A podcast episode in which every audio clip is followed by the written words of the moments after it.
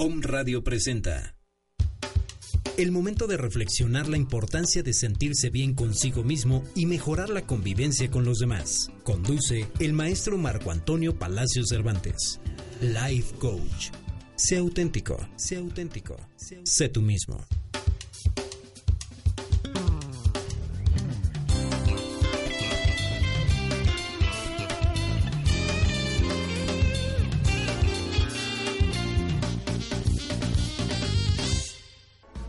Muy buenas tardes, queridos amigos. Les saluda como todos los viernes eh, Marco Antonio Palacio Cervantes, eh, su querido amigo también, que estamos eh, plasmando a través de este programa de radio muchas experiencias que les pueden ser de utilidad. Este es nuestro programa ya vigésimo octavo, ya 28 programas tan rápido. Y creo que, bueno, como los buenos vinos, entre más pasa el tiempo, mejores programas. Sin demeritar a mis primeros programas. La verdad, todos han sido muy buenos. Pero bueno, em, podemos decir que lo que busca el arte de vivir y convivir es compartir experiencias de vida. Y hoy es una gran experiencia de vida para muchos. Entonces, por eso también quiero hacer la invitación a ti, querido amigo que nos escuchas, para que nos recomiendes con tus conocidos, con tus familiares, con tus amigos, pero, pero no como una recomendación haciéndonos un favor, porque créeme, nosotros ya estamos de este lado, nosotros ya vemos las cosas de manera distinta el principal beneficio que nosotros obtenemos es poder ayudar a la gente. Por eso estamos aquí. ¿sí? Entonces, si puedes recomendarnos para hacer de esta gran familia una, una familia mucho más nutrida, mucho más numerosa, pues bienvenidos. Y bueno, vámonos al grano. Vámonos al grano porque creo que si no nos, no nos va a dar tiempo hablar de todas estas experiencias de vida. Queridos amigos, escuchen el tema de hoy. Se llama Descubre el camino a la felicidad, una experiencia de vida de Antonio Soto. Antonio, bienvenido, ya te presenté. Gracias, Marco. Este, Toño. Está Toño, Toño, ¿verdad? Te escucho medio golpeado. Sí, este, muchas gracias por, por invitarme. Creo que es un espacio muy interesante y que sí, realmente puede favorecer a muchas personas a pues poder vivir vidas más completas, más plenas y pues felices, ¿no? Y que le cause placer, ¿no? Porque al final de cuentas la vida es eso, vivir es un placer. Sí. ¿No? Y bueno, antes que nada, este Tocayo, sí. ¿nos puedes platicar para todos los que nos escuchan quién es Antonio Soto? Este, por supuesto, eh, voy a tratar de hacerlo un poco breve, pero bueno, eh, Toño, Toño, vaya, nació de una familia, este, pues creo que muy buena, un padre, una madre muy amorosos, luchones. Este, viví al principio en la Ciudad de México, después en, Durango y eventualmente a los 12 años llegué a Puebla. Crecí un niño dentro de lo que cae feliz, sin embargo también desde muy pequeño daba pues algunas muestras de cierta rigidez en mi persona, cierta inflexibilidad, buscaba también mucho el perfeccionismo, perfeccionismo y este y eso eso aunque sí daba ciertas satisfacciones por cómo vemos el mundo cómo el mundo nos transmite que logramos el éxito, que logramos este superarnos en la vida, que logramos vencer a aquellos contra los que competimos. Entonces, por supuesto que tenía ciertas cosas buenas. Sin embargo, también tenía cosas que yo considero no eran tan buenas. Y no eran tan buenas porque me causaban demasiada tensión y era un mal entendido de lo que es el éxito, un mal entendido de lo que es la competencia, un mal entendido de llegar a salir adelante, ¿no? de ser exitoso, ser completo. Entonces, cuando era muy joven, como a los 14 años, se desarrolló en mí un, un desorden neurológico que se llama síndrome de Tourette. Nadie sabía aquí en México qué era. Me diagnosticaron cinco años después y esto lo que me causaba a mí era una tensión muy fuerte en la espalda y en el cuello. Parpadeaba mucho y, y eso tiene que estar directamente relacionado con, con la rigidez de una persona, ¿no? Este, me gradué como ingeniero civil y trabajé pues varios años, siete años, haciendo proyectos de, de todo tipo, desde muelles, casas, bodegas, hasta refinerías, este, plantas de luz, presas. Entonces, exitoso, sí, en términos mundanos. Ok, yo creo que también es válido para que vean el, tipo de, de, concepción que nos digas un poquito más. ¿De dónde te graduaste? ¿De qué, de qué institución? Ok, me, me, gradué de la Universidad de las Américas, aquí de Puebla, que comencé a hacer dos años, dos años de ingeniería electrónica iba yo en mi cuarto semestre, que eso no es normal, porque normalmente cuando entra uno a la universidad tiene que hacer propedéuticos y normalmente toma un semestre, un año. Bueno, en aquel tiempo nos tomaba eso. Yo no, empecé, éramos seis amigos que entramos y entramos directo a la universidad. A los dos años decido que eso no es lo que mi camino, por lo que me dictaba la vida, el mundo, que era el éxito. Yo, yo quería ser independiente y para ser independiente en electrónica necesitaban millones de dólares. Claro. Entonces, vengo de una familia de mi papá es arquitecto, tengo tíos ingenieros civiles, entonces de construcción con mucho contacto y decido cambiar mi ingeniería civil. Me graduó este a los cuatro años y este y comienzo a trabajar. Trabajé en bueno, primero con, con la empresa familiar después en Grupo ICA, en lo que era ICA Industrial, que se llamaba entonces ICA Fluor Daniel, y hacíamos proyectos industriales. El proyecto más pequeño en el que estuve no, que, no creo que haya sido de menos de, no sé, 100 millones de dólares. O sea, megaproyectos. Claro, claro. Que es parte de ese éxito que tú estabas buscando. Exacto. Entonces trabajaba por lo menos 14 horas al día, pues ganaba y eventualmente comencé a ganar más o menos bien y este sin embargo no era lo mío del todo. Entonces eh, renuncio y todavía trabajé un, un año más con, en el negocio familiar. Estaba remodelando el Munal y, y eventualmente decido irme a hacer una maestría. Me fui a hacer una maestría a Arizona. La escuela se llama Thunderbird y en aquel tiempo, ahora ya todo el mundo da maestrías en negocios internacionales. En aquel tiempo nada más había dos. Thunderbird, que era la número uno, y Columbia. Este, me graduó de Thunderbird y, este, bueno, fui presidente de la escuela, como presidente de los alumnos. de la sociedad de alumnos. Y me graduó, yo me quería quedar a trabajar allá. No había trabajo porque había pasado el 11 de septiembre. Y y, bueno, se arma un negocio, me dábamos consultorías, entonces trabajaba pues, literalmente en todo el mundo, bueno, con gente en todo el mundo, más de 100 países veíamos. Entonces, sí venía una carrera fructífera, una carrera que se podría decir en, en, ascenso, y no todas las cosas eran, eran negativas, porque a lo mejor mi tono de voz suena como raro, ¿no? No, había cosas que por supuesto son muy buenas.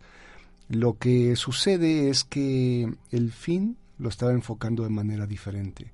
O sea, realmente me estaba haciendo a un lado a mí mismo por, por ser reconocido en la sociedad, por este, pues, ser aplaudido, ¿no? De alguna forma. Y, vaya, lo estaba logrando.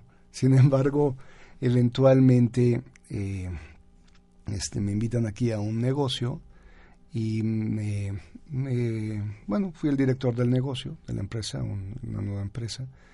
Fabricamos materiales para construcción y este y de repente pierdo la vista en el ojo derecho. Por el mismo estrés que venías. Por el estrés que venía yo generando. O sea, entonces realmente es algo que yo sí creo que nos causamos, la mayoría de las enfermedades no las causamos nosotros mismos.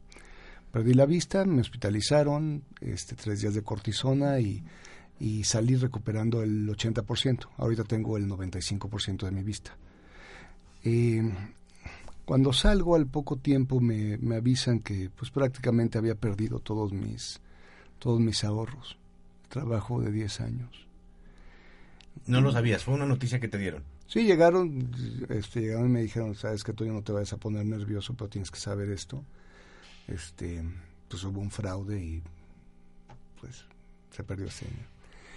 No me quedé sin dinero, yo tenía inversiones en otros negocios, ¿no? Pero todo lo que eran mis ahorros, prácticamente lo líquido, más, más pues algunas cosas había pedido préstamos, entonces con eso, con lo que me quedaba, acabé de pagar los intereses, este, pues me quedé, vaya, lo comento porque es normalmente algo, situaciones de este tipo, una, un padecimiento en el cual pierdes la vista, no, no te llegan a diagnosticar, descartan descartaron un tumor en el cerebro o esclerosis múltiple. Yo en aquel tiempo estaba casado.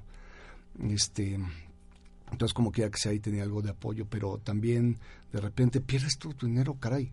O sea, digo, es una situación que puede ser compleja, ¿no? Claro. Vaya suficiente para que caigas una depresión terrible o, o, caigas en algo peor, exactamente. Así pasó un año y al año ya eh, perdí la, sensación de temperatura en el brazo derecho, se me comenzaba a dormir el lado derecho de la cara y, comencé con un vértigo terrible. Entonces voy otra vez a que me hagan una resonancia magnética y ya me diagnostican con esclerosis múltiple. Estaba justo en el límite, pero digo, tienen que comenzar a tratarme, yo no quiero que pase algo peor en mi vida, en mi ser para... Y al día siguiente también fui a hablar con mi socio principal y le dije, pues, no espero que lo entiendas, pero sí que lo respetes, yo ya no soy el director de la empresa. Es más, yo ni siquiera trabajo aquí. Ya me voy. O sea, sigo siendo socio, pero yo me tengo que tengo que ver qué está pasando conmigo. Entonces, este me salgo de la empresa eh, y comienzo a buscar quién me enseña a meditar y no encontraba. Eh, no sé, también en este tiempo comienzo a ver a un jesuita, eh, que ahora somos creo que muy buenos amigos, el padre Escandón, y lo comienzo a ver cada semana, me comienza a acompañar en todo este proceso y guiar en algunos momentos, pero principalmente acompañar. Y una vez a la semana, un regalo maravilloso realmente de él. Y y, comienzo a entrar en, meditaciones zen, budistas, algo cristianas también. Y, y, comienzo a apaciguarme un poco, comienzo a ver algo diferente en la vida. Y con el Padre Escondón, desde el, lo comencé a ver un poco antes, cuando lo del ojo, y lo veía una vez al mes. Entonces comencé un proceso de perdón eh, muy interesante.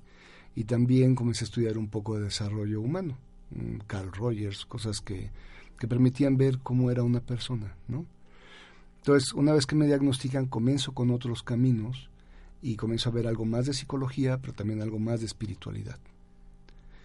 Este, yo había estado, pues sí, se puede decir un poco, no era muy practicante como católico.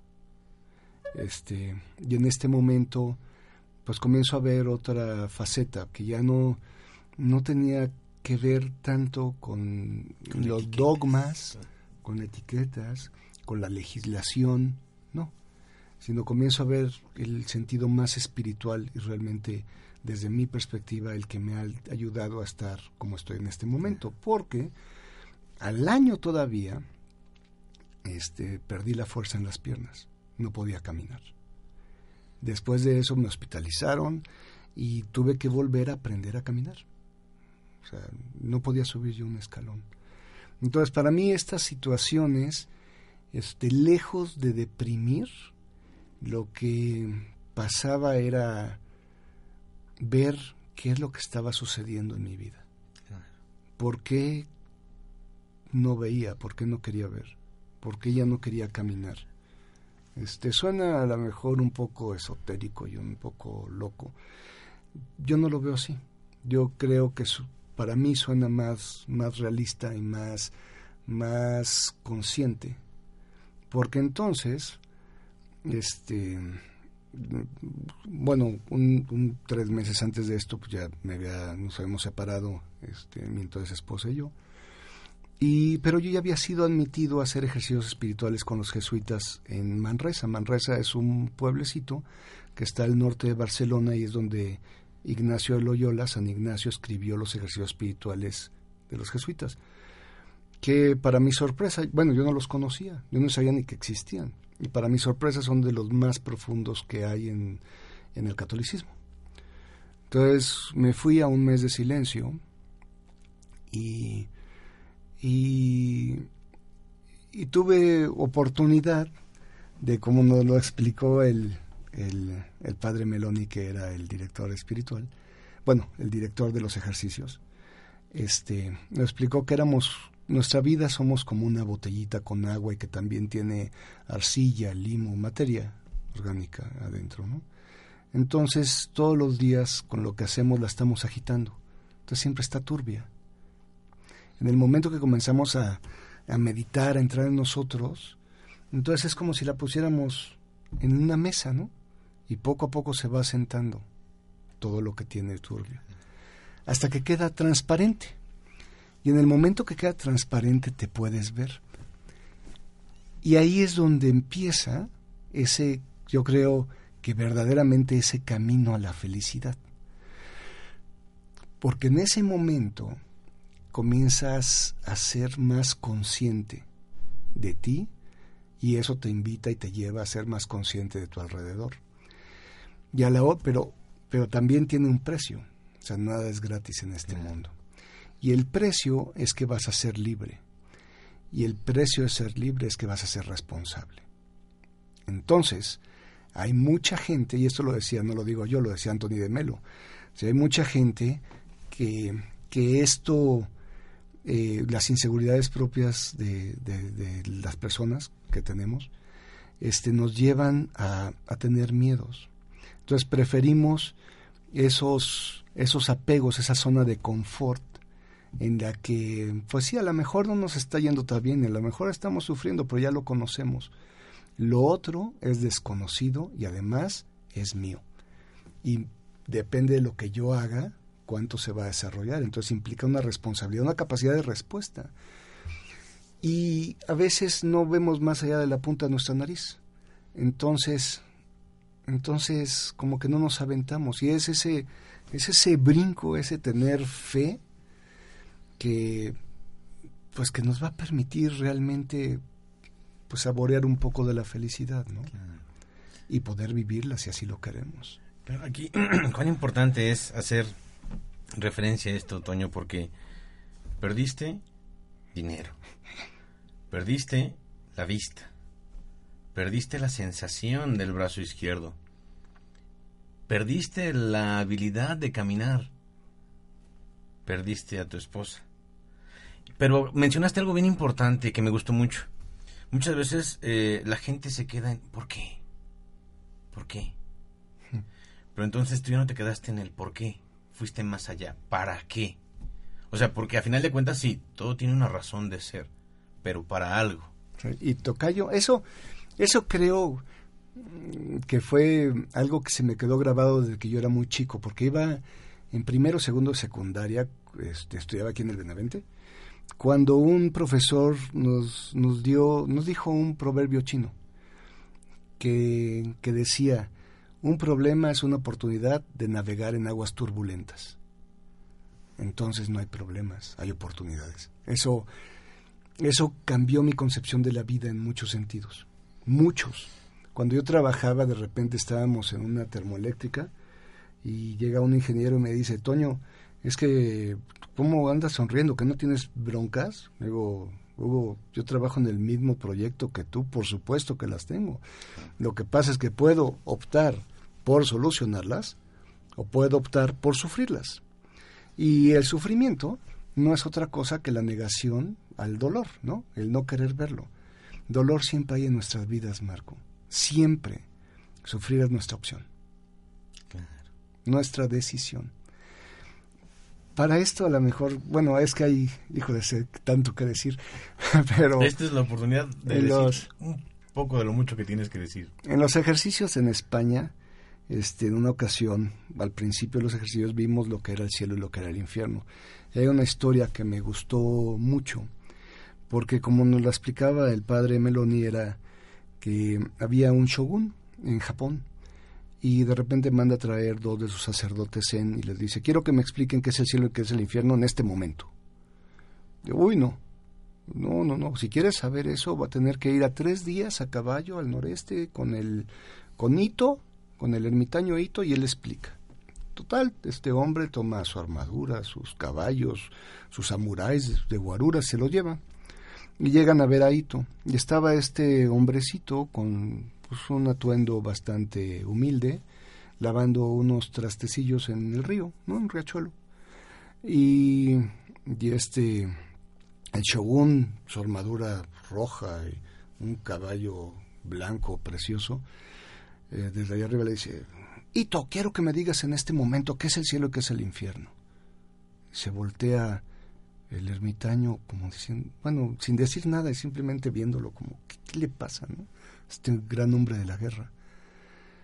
Se comienza a encolerizar el shogun y le dice, yo soy dueño de tu vida y de todas las vidas de este territorio, todos me pertenecen y te estoy ordenando que me digas. Y se voltea el ermitaño y le dice, oye, qué bonito disfraz traes. Ay, traes navajitas, ¿me vas a ayudar a darle forma a los arbustitos? Entonces imagínate cómo se encolerizaba este hombre, ¿no? Se baja del caballo, desenvaina la katana, la espada, para matarlo. Y entonces se voltea al ermitaño y le dice, estás a punto de abrir las puertas del infierno. Entonces queda pasmado y después de un rato este, ya entra en sí y vuelve a envainar la espada. Dice, acabas de abrir las puertas del cielo. Y creo que sí es así. El cielo y el infierno están en nosotros. O sea, no, no hay no hay que buscar llamas o azules preciosos, o sea, está en nosotros, es nuestra decisión. Tú decides lo que quieres compartir. Y bueno, para compartir hay que aprender. Claro, claro. Y, también aprendí un verbito aquí que me, bueno, ahí que me gustó mucho, que era cómo llegar a ser humilde, ¿no? Y era un proceso de humildación, no un proceso de humillarnos. Porque algo que también yo creía cuando era chico dentro de esta rigidez o algo que yo había asimilado de esa forma este era que me tenía que humillar para poder ser humilde. Y no es necesario humillarnos. Eso no es ser humilde. Ser humilde es un proceso de humildación en el cual podemos realmente ser esa botellita que ponemos en una mesa para poder vernos y dentro de esa humildad poder aceptarnos y aceptar nuestra responsabilidad, que por ende nos hará libres, y esa libertad pues, no puede traer otra cosa más que felicidad, porque nacemos felices. Bueno, una vez más, esto lo decía Anthony de Melo, que decía que le preguntaban que qué que, que, que, había que hacer para ser felices. Dice, nada, ya somos felices. Lo que nos cuesta trabajo es quitarnos todas esas programaciones, todas esas armaduras, escudos, lanzas, rifles, todo lo que traemos para defendernos y hacerle frente a la vida. Cosas que hemos comprado del mundo. Claro. Entonces, la humildad es el proceso de reconocimiento y aceptación de lo que estás viviendo y que tiene una razón de ser, como bien lo comentabas, ¿no? Muy bien, Toño. Y bueno, hablando un poquito de todo esto, también este eh, me hablabas hace rato, fuera del aire, del Camino de Santiago. Mm. Pues resulta perdón, que cuando regreso de los ejercicios espirituales, para mí marcó un parteaguas los ejercicios espirituales, porque fue la oportunidad de verme y de aceptarme y de tomar responsabilidad de lo que estaba viviendo. Entonces, desde entonces, no me ha vuelto a dar un brote de esclerosis. En la esclerosis múltiple, y ahorita llego al, al camino Santiago, la esclerosis múltiple es un desorden neurológico que bueno, sí es un padecimiento neurológico que se supone que el sistema autoinmune nos ataca. Entonces se come la mielina, que es el aislamiento del nervio o de las neuronas. Entonces donde queda expuesto se seca y se muere las neuronas o el nervio y se forma una esclera, una cicatriz, dureza. Eso quiere decir esclerosis. Múltiple porque es en todo el sistema. Este nervioso, ¿no? Entonces, este, en casos como el mío, que son de los más leves. Me dijeron que se llama benigno, que de benigno no sé qué tenga, pero, pero este, se espera que por lo menos haya un brote al año. Y yo ya llevo tres años sin brotes. Esto no, Sigo tomando mis medicamentos, por supuesto, pero no se lo atribuyo yo nada más a los medicamentos. Lo atribuyo a que cambió completamente mi vida. Este, y entonces, ahora sí puedo regresar. Cuando salgo de los ejercicios espirituales ya venía yo con otra actitud ante la vida. Viene el, entonces ya el divorcio y, y, me pongo a dar clases también. Comencé a dar clases de prácticas profesionales. Era más un, un acompañamiento, un coaching. Y este que lo cual me encantaba porque se lo daba a ingenieros en sistemas, ingenieros en negocios y de eso sé y sé mucho. Entonces me gustaba mucho poder compartir eso, que al final el que más ganaba, el que más salía aprendiendo era yo. Claro, y este, pero bueno. Y el, y el, eh, el siguiente año comienzo a sentirme un poco mejor, me cambian el medicamento, me comienzo a sentir mejor después de tres meses pesados y, y vuelvo a, a, ir a participar al, al comité ejecutivo Consejo de Administración del negocio. Y, mi hermano me recomienda una película que se llama El Camino, en donde sale Martin Sheen, y la dirige Emilio Esteves, su hijo. Y, y veo, la veo y digo, eso quiero hacer. Yo había escuchado un poco del Camino de Santiago, es una peregrinación católica la tercera en importancia en el mundo, Roma, eh, Jerusalén, Camino de Santiago y, y Santiago el Mayor, patrono de España, y este y desde, desde el siglo más o menos nueve comenzaron a hacerse esas peregrinaciones. Pero en esta película pues tiene un, un sentido muy espiritual muy, muy, muy interesante. Y yo había recuperado la capacidad de caminar, ¿no? había vuelto a aprender a caminar. Entonces dije, eso quiero hacer. Y comencé a, a prepararme para el camino literalmente comencé caminando 200 metros. No 250, no 220, 200. Al día siguiente dije, bueno, está bien, pues ahora hago 250. Hice 250, tuve que costarme tres días, porque me había drenado. Entonces, fui aprendiendo cómo conocerme, conocer mi cuerpo, mis reacciones, este, cómo hidratarme, cuánto podía caminar, qué debía comer, este, a qué hora, el calor, yo no puedo con el calor. Entonces tiene que ser temprano, vaya las condiciones. Y es y esto lo explico mucho porque es una analogía completa con la vida. O sea, es no se trata de correr el primer día, sino nos agotamos y entonces tenemos que descansar más de lo que creemos. Pero a veces no nos damos cuenta de esto. A los seis meses yo ya caminaba ocho kilómetros al día a los 8 creo que ya andaba caminando yo 20, ¿no? 15, 20. Entonces, al principio 20 metros era mucho. Después podían ser 500 metros, un kilómetro al día, que no pasaba absolutamente nada. Total, después de estar entrenando nueve meses para, para el camino voy. Me fui solo y y, y pues vaya, en resumen, caminé, caminé 36 días. Estuve 44 días en lo que llegó el avión y que salí de ahí, ¿no? Y este, pero en esos 36 días recorrí 915 kilómetros. El día que más caminé, caminé de aquí a Mérida.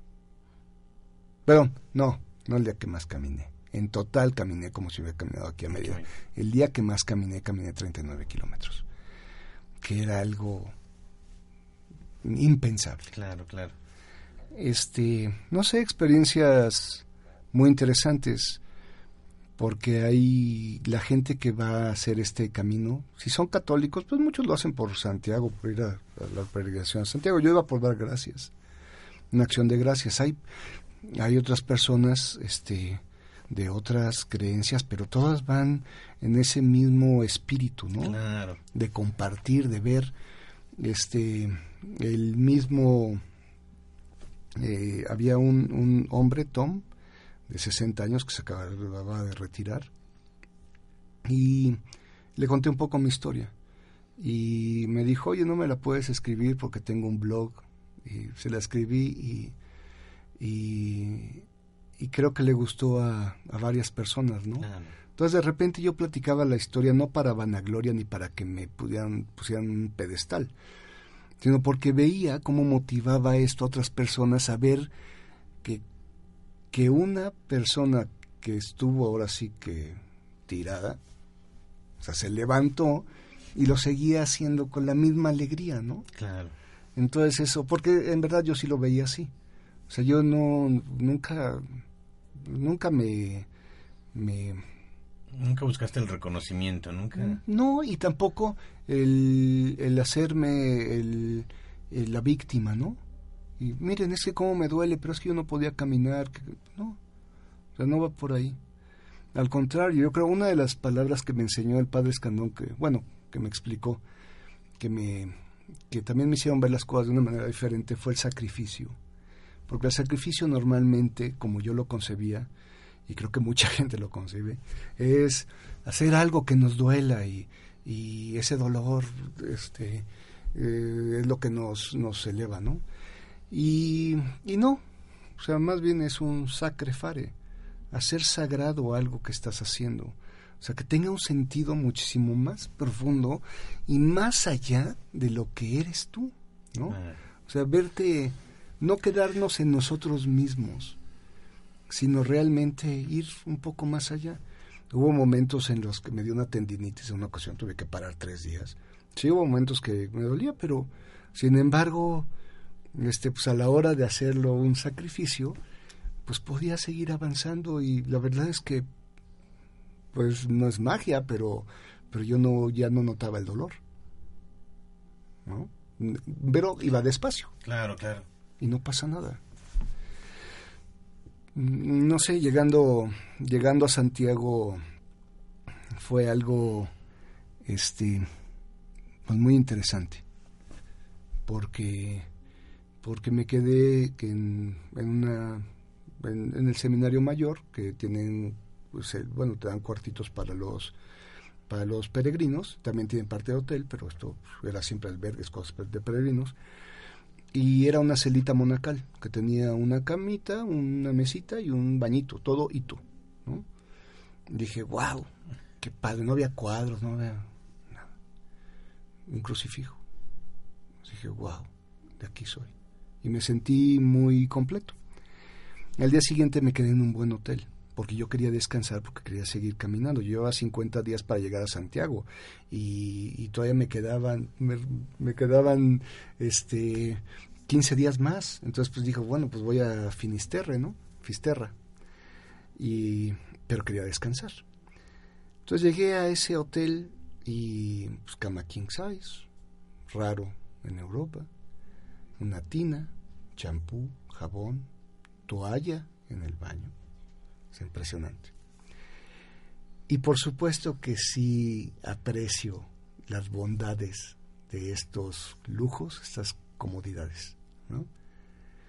Pero fue algo para mí realmente muy hermoso el poder darme cuenta que no lo necesitaba. Entonces, el apego a las cosas es lo que nos llega a limitar nuestro camino a la felicidad. Esto lo, decía el Buda, ¿no? Decía que el Buda decía que, que lo que nos causa el dolor son los deseos, la raíz del dolor son los deseos. Los deseos, todos tenemos derecho a tener deseos, pero los deseos que eso se refería, eran los deseos que si no se cumplen, me causan sufrimiento. Y eso se llaman apegos. Entonces, la raíz de todo sufrimiento, de todo dolor, es, son los apegos. Entonces, el, pues ahora sí que el camino a la felicidad es deshacerte de los apegos, ¿no? es eso.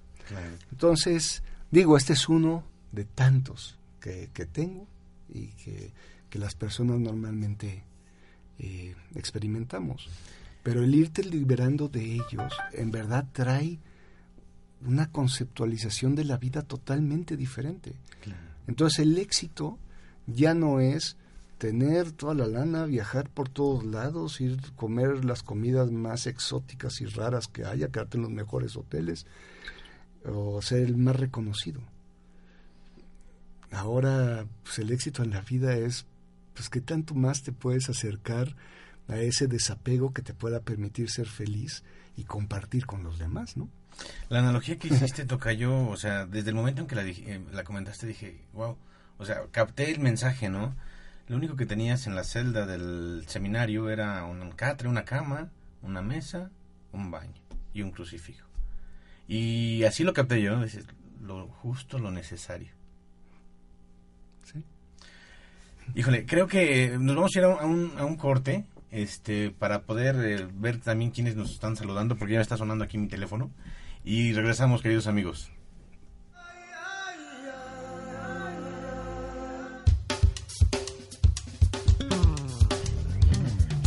El maestro Marco Antonio Palacio Cervantes conduce El arte de vivir y convivir.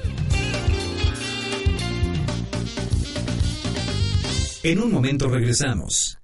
En la Escuela Española de Desarrollo Transpersonal existen varias formaciones conformadas como cursos a distancia, que además de posibilitar tu crecimiento, te capacitan como profesional para acompañar a otras personas. Terapeuta transpersonal. Esta formación está dirigida a personas que desean crecer interiormente, al tiempo que se sienten útiles en el apoyo psicológico y emocional de otras, a quienes sienten una vocación de acompañamiento, a personas en momentos de crisis y desean reorientar su vida hacia una nueva profesión que facilite la expansión de la conciencia y la resolución de conflictos desde una profunda observación y discernimiento. Convierte tu vocación en profesión. Visítanos www.escuelatranspersonal.com y en Facebook Escuela Transpersonal.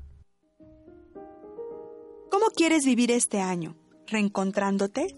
reconociéndote, con equilibrio interior, Flores para el Alma te invita a sus cursos de meditación, pareja de alma más compatible, empoderamiento femenino, niño interior, amor incondicional, toma de decisiones y el perdón. El único requisito es estar abierto al cambio. Los beneficios son muchos. Hay un lugar para ti en nuestros grupos. Mayores informes en la página de Facebook Flores para el Alma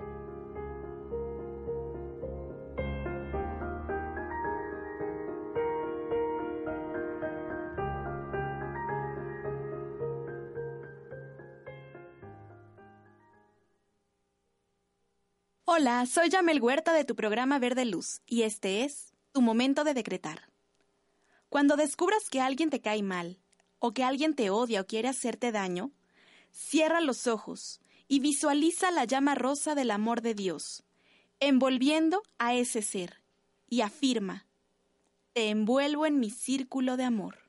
Verás que el odio desaparece, simplemente se fue. Nadie más podrá hacerte daño te envuelvo en mi círculo de amor. Este fue tu momento de decretar.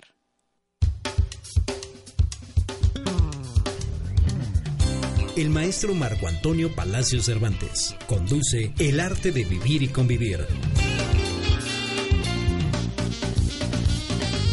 Regresamos. Ok, estamos de vuelta en este su programa El arte de vivir y convivir. Y bueno, antes de continuar vamos a mandar saludos a las personas que nos escuchan en España, Perú, en Guadalajara, aquí en nuestra bella Puebla, en Apizaco, Tlaxcala y Tlaxcala, Tlaxcala. Y por ahí creo que se me están yendo algunos otros estados, que mi teléfono anda algo lento, pero bueno, aquí nos mandan saludos. Y, bueno, agradecemos que nos estén escuchando y también, como decía yo al principio, que nos recomienden, porque esto, estos, estas experiencias de vida que, que estamos compartiendo, digo, es bonito aprender de las experiencias de los demás. Puedes captar ese, esa enseñanza, ese aprendizaje y aplicarlo. Porque al final de cuentas pues es gratis. No te estás sacrificando, no estás sufriendo eh, el, sufrimiento que alguien ya tuvo. ¿sí? Entonces, esto es lo que yo te agradezco, Tocayo, y, créeme que agradezco tu tiempo, tu congruencia, porque al final de cuentas es parte de, ese para qué eh, pasaste por, tuviste que pasar por todo esto porque sin duda creo que tienes la empresa, bueno, se está funcionando ahí, este, algunos otros proyectos que estás eh, llevando a cabo y bueno, y lo importante es que aquí estás con nosotros. Sí, muchas gracias, muchas gracias, Tocayo. Sí, sí, definitivamente, bueno, dos cosas. Primera, yo sé que nadie, no aprendemos en cabeza ajena. Sin embargo, el que todas las personas que nos están escuchando o lo estén haciendo es porque, porque quieren. No es una imposición, no es parte de una clase, simplemente es un, es un deseo que, que nace en cada persona. Y entonces mi experiencia ha sido que cuando queremos escuchar es probable que, que sí lo logremos. Y, y, las experiencias de otras personas, a mí me pasó en el camino, sí le contaba un rato las experiencias, como les dije, a otros, a otros peregrinos. Y, y sí lograba ver cómo, cómo cada quien a su manera iba tomando pues lo que más le convenía y lo que más iba encajando con su vida, ¿no? Entonces son diferentes maneras de motivarnos que nos permiten ir avanzando, porque el camino es todos los días. O sea, es, no, hay, no hay necesidad de ir a Santiago, de ir al Himalaya, o de hacer el camino inca o, o maya, ¿no? Este, de lo que se trata simplemente es nuestra actitud de vida. Continuar avanzando sí. cada día con todas estas pruebas que, que nos va poniendo, pues Dios, la vida, el destino, la sociedad. Sí, todo eso. Eso es, eso es algo este, profundo y, y, y, bonito. Y lo otro que iba a comentar era las lecciones. Sí, realmente las lecciones en mi caso sí fueron pues un poco rudas. Fueron llamadas de atención fuerte. ¿Por qué? Porque llevaba yo años sin, sin alcanzar a abrirme bien sí escuchaba alguna que otra cosa, obviamente, pues te digo, desde chico pues, que escuché esto del, del proverbio chino, este, pues de alguna manera me ayudó en mi vida. Sin embargo, había otros aspectos en los cuales yo me tomaba muy en serio, ¿no? Y, y no estaba alcanzando a, a ver qué me, qué me iba diciendo el, día a día. No, no me sentía, no me pensaba, creí que reflexionaba. este la verdad a veces siento que, que, que son justificaciones que, que, solo me daba para ir moviéndome la vida, ¿no? A la hora que pierdo la vista y vuelvo a ver, pues veo la gran bendición que es esto. A la hora que dejo de caminar y puedo volver a caminar, ahora puedo hasta volver a subir las escaleras corriendo, ¿no? Y eso es algo que no tiene precio. Pero las cosas en nuestra vida muchas veces las damos simplemente que ya ya están por sentados, o sea, ya son, suceden porque suceden y se acabó. Entonces no alcanzamos a vernos. Ahora, este, llevo el semestre pasado y este semestre hay unos cursos aquí en la Universidad Iberoamericana que se llaman Ser Persona y, me han invitado a, a, un par de ellos a explicarle a los muchachos cómo se hace el discernimiento eh, les explico un discernimiento humano. Yo lo estudié mucho porque porque el discernimiento de espíritus es lo que se lleva principalmente en los ejercicios espirituales. Entonces, en julio pasado fui a formarme con los jesuitas pues, como, como acompañante para ejercicios espirituales. Entonces, pues estudié mucho el discernimiento. Y a los jóvenes les doy discernimiento humano, que tiene que ver con los valores de ellos como personas. Pero es muy, para mí es muy importante porque la experiencia de hacer esto es, en una situación en la vida, es poder identificar qué es lo que siento en mi cuerpo, una tensión, frío, calor, relajación, lo que sea.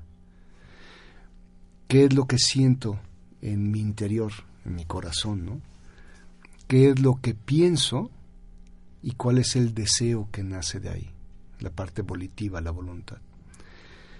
Y eso a la hora de pasarlo sobre un tamiz hecho por mis valores, pues crea conciencia.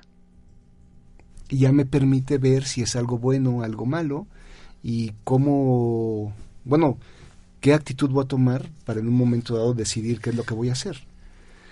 Y, y realmente son cosas este, muy interesantes porque yo yo no creí que les fuera a interesar mucho a los jóvenes. Y para mi sorpresa, fueron, el semestre pasado fueron más de la mitad que les interesaba mucho hacerlo. Entonces eso pues, causa, crea esperanza, ¿no? Claro, claro, claro. y, crea eso por esa conciencia que vamos tomando o que por lo menos ellos van tomando, porque eso va a ayudarles en todo, en su vida profesional, en su vida familiar, en su vida, eh, no sé, deportista, o sea, en su vida espiritual. O sea, por todos lados. Y ese rato que platicábamos también, Tocayo, este, decíamos, pensando precisamente en esto, en que este, la aceptación, el reconocimiento y la aceptación genera cambios. Y bueno, hablando un poquito de la humildad, que es ese proceso, este, podemos decir que la humildad genera riqueza. Sí, claro. No, no, por supuesto. Y es más, yo creo que es la manera de generar riqueza, en verdad. Porque porque creo que en, las últimas décadas, porque esto viene un poquito después de la Segunda Guerra Mundial, cuando comenzó todo el consumismo realmente fuerte, ahorita ya estamos en un hiperconsumismo terrible, pero este nos comenzamos a enfocar en generar utilidades, pero no generar riqueza. Entonces, ¿por qué no generamos riqueza? Precisamente porque no somos humildes, porque son, nos volvemos prepotentes, ostentosos, o sea, demasiado egoístas. Entonces nada más vemos por nosotros mismos, ni siquiera por los más cercanos a nosotros. O sea, nos hemos vuelto demasiado individualistas. Entonces, no alcanzamos a ver que a la hora que, que, que comencemos a generar riqueza, este, pues lo más seguro es que vamos a generar mm, hasta mayores utilidades para nosotros. Y si no fuera así, que, este, que puede ser también, la verdad que es con lo que nos llegue vamos a poder ser felices y vivir completamente. No sé, yo hablaba con mi padre y me contaba cuando era niño cómo salían de repente a jugar fútbol y las mamás les sacaban limonadas, ¿no? O se iban en bicicleta y se llevaban chilito piquín porque vivían Morelos y se subían a los árboles y bajaban fruta y se los comían. Entonces, pues no necesitaba Disney, no necesitaba este un iPad, no necesitaba un Nintendo, no necesitaba los últimos tacos de, de Messi, ni, ni el uniforme con el holograma que fuera el original. Claro. O sea, lo único que necesitaba era ser él. Y no porque tener las otras cosas sea malo. O sea, qué bueno que nos vamos desarrollando y vamos evolucionando como personas y vamos creciendo en tecnología y en, confort y cosas. Pero creo que lo importante es ver cuál es el fin, cuál es el objetivo, para qué están esas cosas es como cuando vas de vacaciones y ves a las personas que están tome y tome fotos, ¿no? Todo el tiempo toman fotos. Es que para acordarme que, que, vine a este lugar. Oh, ok, mi pregunta es, ¿estuviste ahí? O sea, ¿realmente lo viviste? ¿O te preocupaste más por...? Digo, para eso mejor cómprate un libro que va a haber un fotógrafo todavía mejor, va a haber fotos más espectaculares no porque no se tomen fotos, a mí me encanta tomar fotos, pero hay momento para tomarlas, hay momento para disfrutar. Pero simbólicamente el tomar fotos es, este, digo, puedes pensar para recordar, bueno, que lo vas a olvidar. Yo creo que una experiencia cuando la, la disfrutas no se olvida, ¿no? Que eso es lo más importante. Y bueno, creo que así es la vida.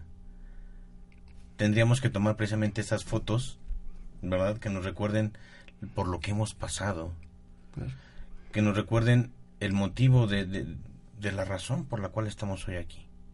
Entonces, es importante, digo, eh, todo esto que mencionas, porque al final de cuentas, hablar de la humildad y hablar de la, de, la riqueza es hablar de que todo esto tiene que fluir. ¿Sí? Lo mismo que el agua, lo mismo que el dinero, lo mismo que los conocimientos, experiencias, ¿sí? Todo, todo tiene que fluir. Y el Tao es lo que nos dice.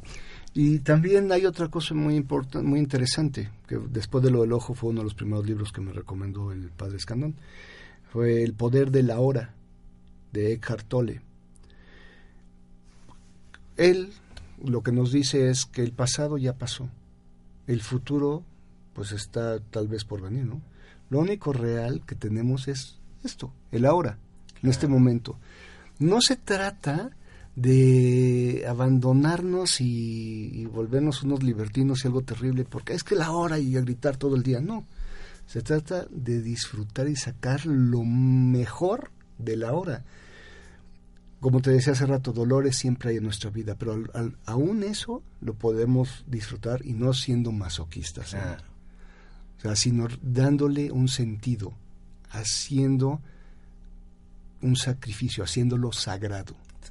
Parte de nuestra vida que nos crea esa humildad y nos proyecta cosas que no nos podemos ni imaginar. Y eso es parte de lo de la satisfacción de, de haber hecho, de haber realizado algo de manera correcta. Sí. ¿no? Tocayo, muy bien, este pues mira, eh, tenemos todavía cinco minutos, la verdad es que se nos pasa rapidísimo. te, te platicaba, una hora no nos va a durar, o sea, no nos va a rendir. Sí. Pero bueno, ya habrá otras oportunidades que, con la cual este, nos estés compartiendo estas y otros eh, conocimientos. Ya hablamos de quién es Toño, Toño Soto, ya hablamos de toda su experiencia que la verdad, queridos amigos, ni siquiera, bueno, no se las deseamos a nadie, ¿no? te tocó Tocayo y te tocó porque a final de cuentas yo considero que estaba escrito que ibas a ser alguien importante en el sentido de que ibas a vivir todo eso. Pero la verdad no la imaginamos, ni siquiera por acá nos pasa lo que se, lo que se siente pasar por todos esos problemas. Querido amigo, de verdad date cuenta que a lo mejor los problemas por los que estás pasando tú, o sea, ni siquiera eh, se asemejan con uno solo de los que pasó Toño. Y muchas veces estás preocupando, ¿y qué voy a hacer? ¿Qué voy a hacer? De verdad, no te preocupes ocúpate, haz algo, porque para algo, ¿sí? Dios te dio entendimiento, Dios te dio cinco sentidos, o a lo mejor seis, o a lo mejor menos, no lo sé, pero los que sean necesarios. Y como dijo Toño, o sea, los que necesitas, justamente los que necesitas. Entonces, no, te preocupes, ocúpate y encuentra el, significado del por qué, del para qué están pasando esas, todas esas situaciones. Porque sin duda eres tú, es tu experiencia, es tu vida y tú decides cómo vivirla. Así que ya hablamos de los problemas, ya hablamos de quién es Toño y bueno, nada más una última cosa, Tocayo. Claro. ¿Nos puedes compartir tu filosofía de vida? Ya, ya, ya hablamos de mucho. Pero una de tantas frases que nos has mencionado, que dices, esta, con esta me identifico, esta soy yo. Bueno, creo, creo que hace tiempo salió una película de Mel Gibson que, decía que todos los hombres mueren, pero no todos los hombres realmente viven. Ok. Entonces la invitación es a que vivan. A vivir. Y a vivir felices. Claro. Y les recuerdo que vivir no es respirar. No. Vivir es ser consciente de lo que estás recibiendo en cada momento. De la luz, de la lluvia, de los cantos de los de las aves, de las personas con las que te rodeas y yo creo que esta conciencia nos permitirá efectivamente ser disfrutar ese momento, disfrutar ese espacio y tener la oportunidad de decidir ser felices. Muy bien, Tocayo. Pues queridos amigos, este les recomiendo em, que nos escuchen, ¿verdad? Más bien les hago la invitación a que nos recomienden que nos escuchen y les recuerdo, no es un favor que nos hacen a nosotros, ¿sí? Nosotros venimos a hacer una labor ¿sí? Estamos tan comprometidos de que la situación en el país, la situación en el mundo puede cambiar, realmente puede cambiar, pero para eso necesitamos que ustedes cambien. No van a poder cambiar a nadie más, a la única persona que pueden cambiar es a ustedes mismos. Y un cambio en su forma de pensar cambiará su forma de actuar. Así que les seguimos haciendo esa invitación eh, para que nos sigan escuchando eh, todos los viernes a las 12 del día. Y bueno, les, informaba yo desde programas anteriores, ya no nada más voy a ser yo, ya van a ser más compañeros que van a estar participando también con invitados especiales y con temas, eh, con, más temas para, hacer, eh, para seguir haciendo esta familia, esta gran familia, eh, más numerosa, más nutrida y con más experiencias que compartir. Así que queridos amigos, con esto nos despedimos. los invito de verdad a que descubran la dicha de estar vivos. Sean auténticos sean ustedes mismos. Gracias.